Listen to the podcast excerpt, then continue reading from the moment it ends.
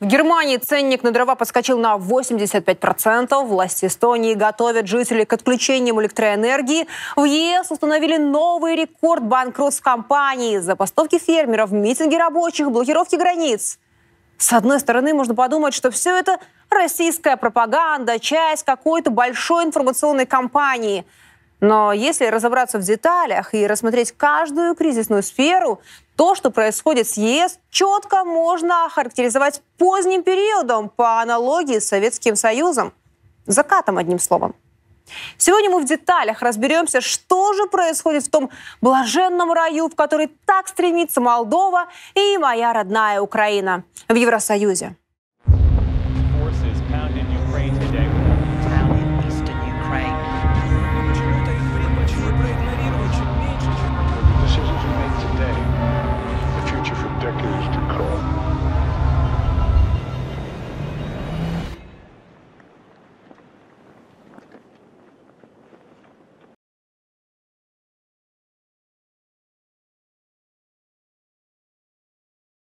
Любите ли вы сказки? Сегодня я докажу вам, что взрослые любят их не меньше детей. Все хотят чудес и хэппи-энд. Просто во взрослой жизни сказки видоизменяются и становятся мифами. Так, личный рейтинг Зеленского до сих пор держится на мифе про героя. Он не убежал. Хотя абсолютно понятно, он выгодополучатель войны, и для него нет и не было никаких физических угроз. Есть миф о священной воле народа, она же демократия. А есть миф, на котором, по сути, держится вся независимая Украина с 2004 года. Миф про наш Богом предначертанный европейский путь. А еще про сильную, независимую, свободную Европу, за которую, по словам власти, и погибает наш народ. Такого же уровня життя, как Евросоюз. Мы хотим такого же уровня жизни, как в ЕС, такой же защиты прав людей, уважения к людям. Позволю себе просто 30 секунд, ну или одну минуту маленькую историческую справку. Не беспокойтесь, это будет 30 секунд. Изначально ЕС был только экономическим союзом. В своем нынешнем виде он создан после подписания Маастрихтского договора в 1992 году. Он вступил в силу в 1993-м. Именно этот договор определяет свободу, демократию, верховенство закона, права человека как фундаментальные европейские ценности – что же происходит на самом деле? Давайте посмотрим. Сейчас можно выделить несколько болевых точек ЕС. Начнем с того, что в Европе кризис лидерства и солидарности. В Евросоюзе исторически сложились две модели лидерства. Первое – руководство Европейской комиссии. Наиболее влиятельным этот институт был еще в 50-е.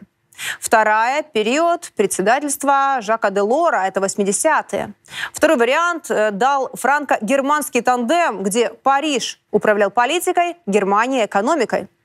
Ни одна из этих моделей сегодня не действует. Ныне в ЕС доминирует одно государство – это Германия – из-за экономических достижений Берлин начал руководить и политикой. Но германизация Евросоюза создала открытую оппозицию большинства стран ЕС. И когда, например, Германия без консультаций открывает границы для беженцев, это, конечно, не всех устраивает dass äh, diesen Menschen auch ein Aufenthalt äh, gegeben wird, dass die Integration dort äh, begonnen wird, dass auch Arbeitsmöglichkeiten bestehen.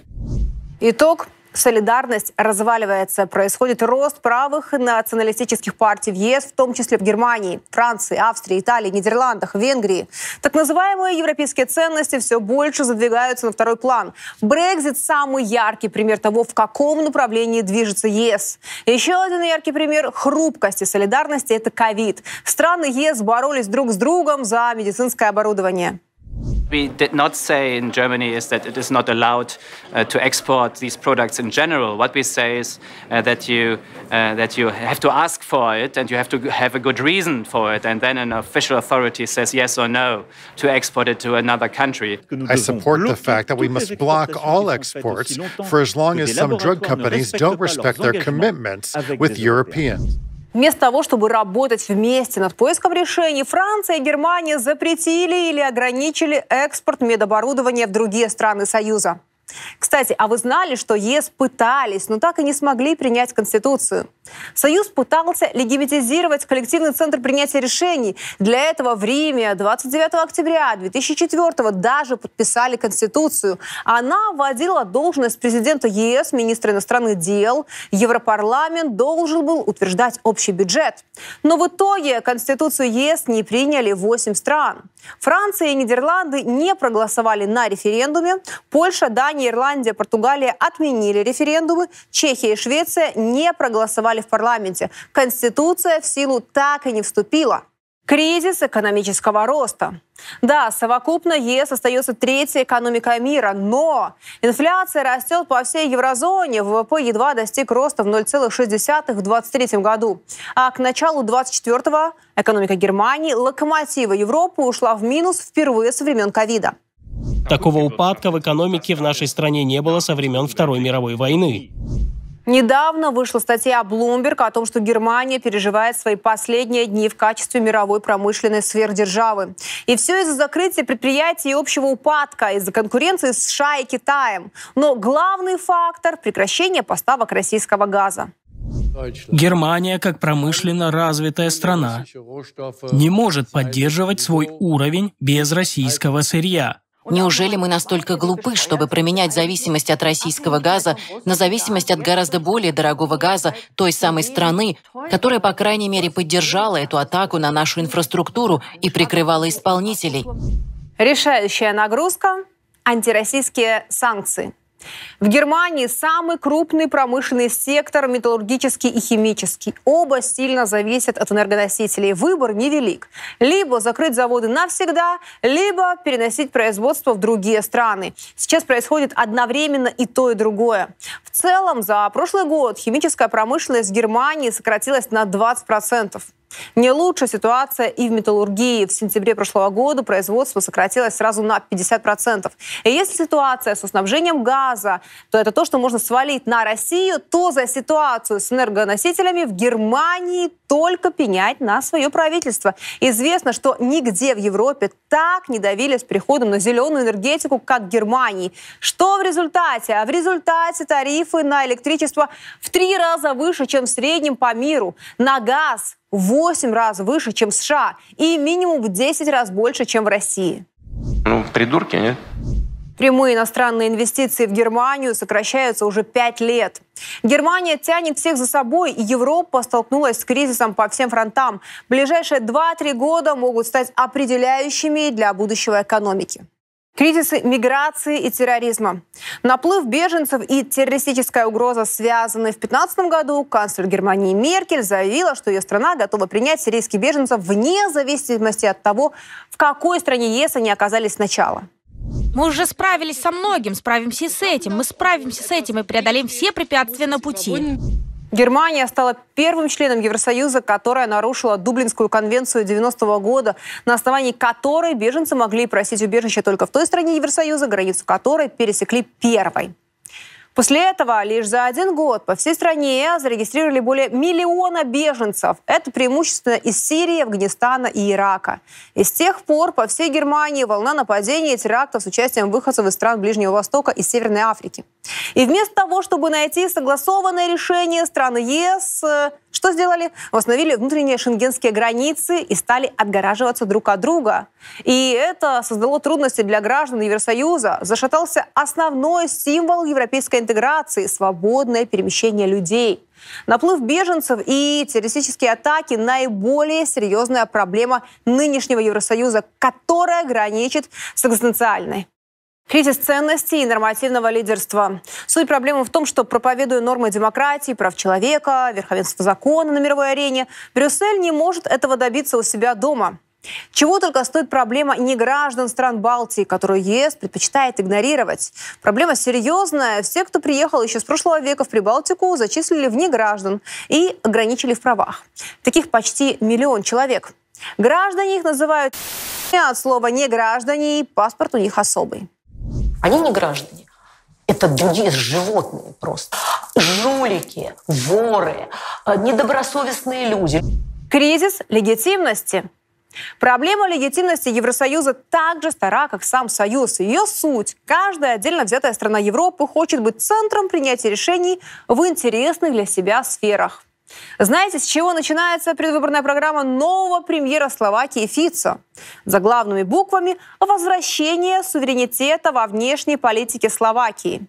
В программе партии «Курс социальная демократия» сказано, что она обеспокоена снижением доверия граждан Словакии к европейским институтам. Отказывается от военной помощи Украине, поскольку она ведет лишь к продлению войны и к страданиям мирного населения. Majme už konečne zdravý rozum. A nesúhlasme s každým nezmyslom, ktorý prichádza z možností najväčších krajín, ktoré si povedali jednu vec. Bolo možné predsa uzatvoriť prímerie dvakrát, krátko po vzniku vojenského konfliktu. Čo urobili? Zakázali ukrajinské reprezentácii politickej toto prímerie. Об этом же говорит и премьер-министр Венгрии Орбан. Он даже ставит под сомнение само существование ЕС. A brüsszeli Európa modell káoszhoz vezet. Egyre kevesebben dolgoznak, és egyre többen akarnak megélni munkanélkül, mert arra felé a jólétet nem a munka, hanem az állam akarja garantálni. В Нидерландах то же самое. В программе партии «Свободы» Герта Вилдерса тезисы против полномочий ЕС и проводимой политики. Партия хочет обязательный референдум по вопросу о выходе из Евросоюза. The biggest threats to our survival today and the threats to our freedom are the European Union, mass immigration, and this terrible Islamic ideology of submission and violence. И та же тенденция в Германии. В Берлине 8 января официально презентовали политическую силу, которая добивается переговоров Киева и Москвы и требует включить Россию в архитектуру европейской безопасности. Речь о союзе с Сарой Вагенхнефт, партией, которая осенью сравнялась по рейтингам с правящей СДПГ. Она соавтор манифеста, в котором есть призыв канцлера остановить эскалацию поставок оружия с пометкой «сейчас», потому что каждый потерянный день стоит жизни и приближает нас к Третьей мировой войне. В ее предвыборной программе также красной нитью критика подчинения европейских интересов интересам Соединенных Штатов. Я считаю, что это иллюзия полагать, что у США и Германии одинаковые интересы, или что они самоотверженно, как старший партнер, все время следят, чтобы у нас все было хорошо. Нет, у США свои собственные интересы. И, наконец, вхождение Украины. Если антироссийские санкции – это выстрел в одну ногу, то приглашение Украины в ЕС – это стрельба во вторую. Из-за ситуации с украинскими беженцами ООН уже сообщили о худшем миграционном кризисе в Европе со времен Второй мировой войны. США помогать не торопятся, им мексиканцев хватает. А кроме того, между ЕС и Украиной, по сути, началась торговая война. Польские фермеры первыми начали блокировать грузовые коридоры с Украиной. Пять стран ЕС, которые граничат с Украиной, столкнулись с притоком зерновых по сниженным ценам и временно получили право запретить их ввоз.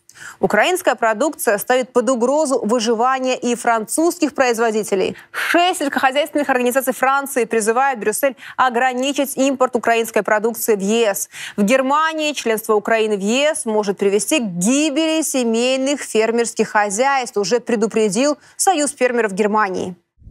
Sondern die platzt in eine Zeit, in der es der Landwirtschaft ohnehin schlecht geht.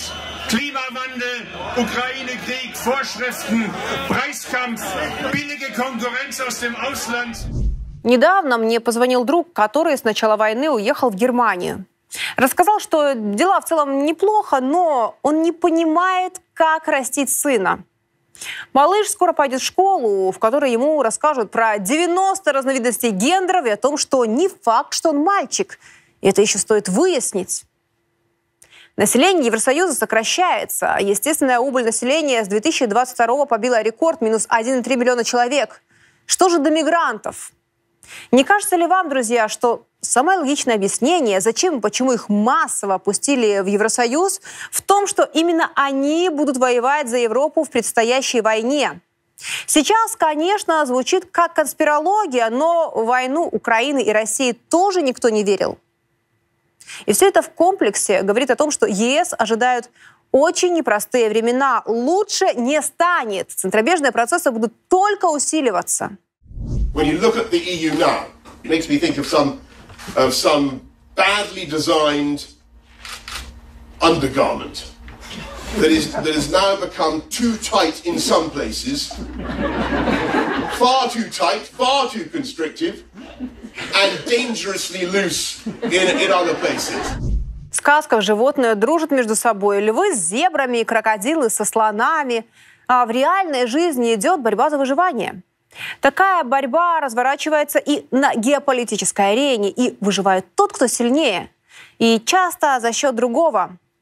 Один из наиболее известных немецких геополитиков Карл Хаусхофер разработал концепцию пан-идей – принцип большого пространства, по которому интеграционные процессы более успешно идут по оси меридианов, чем параллелей, то есть с севера на юг.